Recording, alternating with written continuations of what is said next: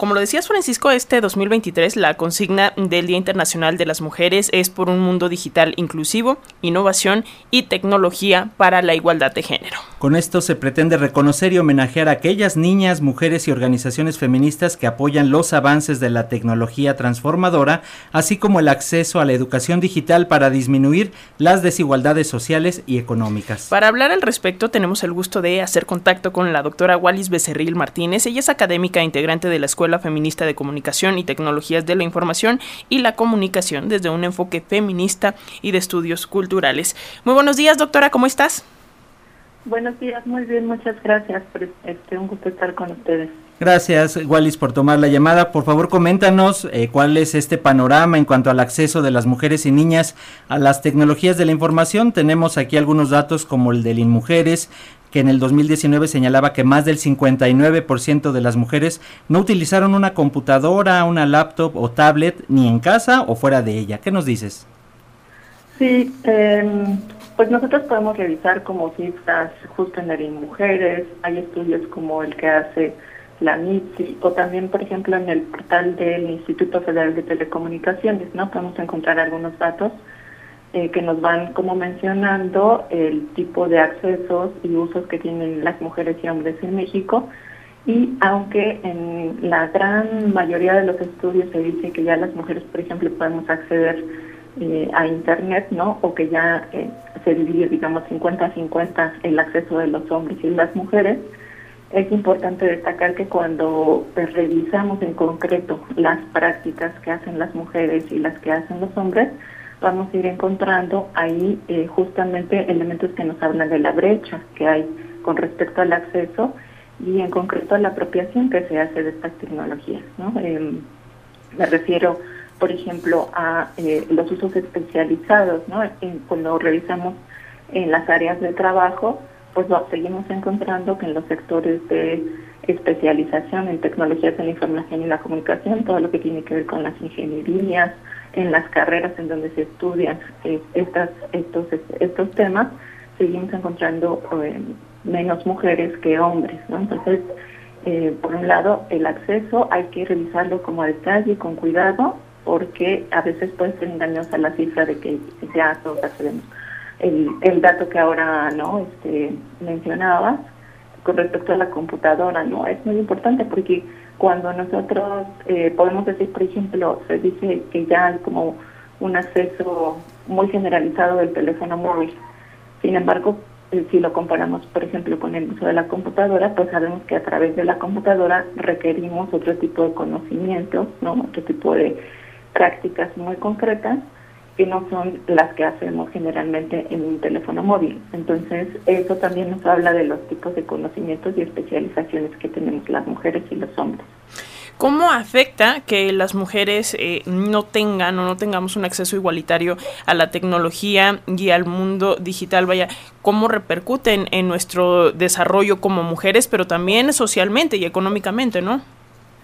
Así es, sabemos que nosotros estamos ahora moviéndonos en una economía ¿no? que está basada justamente en el uso de estas tecnologías. El trabajo, la escuela, eh, pues prácticamente todas nuestras actividades pasan por el uso de estas tecnologías. Cuando las mujeres no accedemos a estos recursos, cuando no tenemos los conocimientos, cuando no tenemos los aparatos, ¿no? pero también los conocimientos, pues entonces nos quedamos fuera de, eh, de estos espacios, ¿no? No, no, no generamos los mismos, eh, pues no producimos, por ejemplo, el mismo tipo de conocimientos, ni tampoco podemos acceder a los mismos recursos económicos, eh, porque pues para eh, muchos muchos negocios, por ejemplo, se mueven ya en este sector o muchos trabajos pasan por este sector.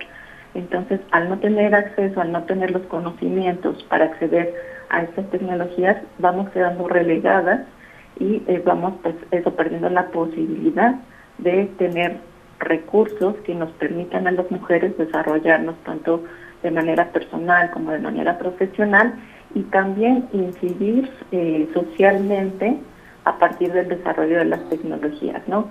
Eh, hay, aquí hay varios esfuerzos de las mujeres, o sea, sí hay eh, un, grupo muy importante de mujeres que está accediendo a las tecnologías y que está proponiendo nuevas formas de, trabajo, de organización, pero no, no logran tener el impacto como un impacto muy grande ¿no? a nivel nacional en donde podamos ver como la participación de, de un mayor porcentaje de mujeres. En este sentido, Wallis, ¿qué nos puedes decir del tema de la violencia digital y por qué no debe de pasar desapercibida? Sí, eh, es muy importante también. Uh, eh, hay que tomar en cuenta que no podemos como separar el mundo digital, ¿no? El mundo de lo virtual, de lo que nosotros conocemos como la presencialidad. Eh, estos dos, pues, son, son un continuo, ¿no? Nuestras vidas transitan por estos dos escenarios y entonces mucho de lo que pasa en nuestro escenario cotidiano, pues se lleva también al escenario virtual. Y el tema de la violencia, sin duda, es uno que atraviesa la vida de todas las mujeres. En cualquier estudio que ustedes revisen, van a poder encontrar que las mujeres hemos pasado, ¿no? La mayoría de las mujeres hemos pasado por actos de violencia. Y estos se trasladan también al escenario digital.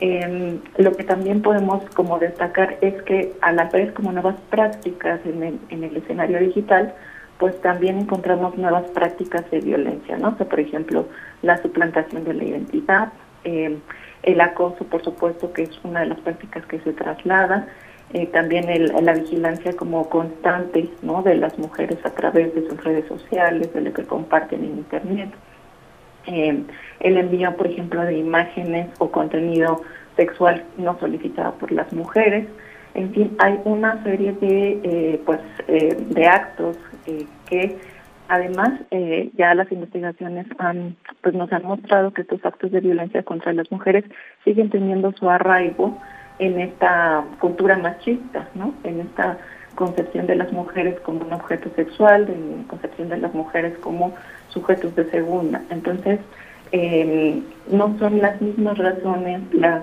por las que son violentados los hombres a veces en la red que en las mujeres, ¿no? Sí está muy marcado este hecho de violencia, nuestros actos de violencia contra las mujeres en este escenario digital y bueno, pues es muy importante también todo el trabajo que desde el feminismo se hace para dotar de herramientas y para contener a las mujeres que son víctimas de violencia en estos casos. Pues ahí está, muchísimas gracias, doctora Wallis Becerril Martínez, académica integrante de la Escuela Feminista de Comunicación y Tecnologías de la Información y la Comunicación desde un enfoque feminista y de estudios culturales. Gracias por compartirnos esta información, por invitarnos a la reflexión y pues seguimos en comunicación este 8 de marzo y todos los días. Te enviamos un abrazo. Muchas gracias por la invitación. Saludos a todo el auditorio. Gracias, hasta pronto. Hasta pronto.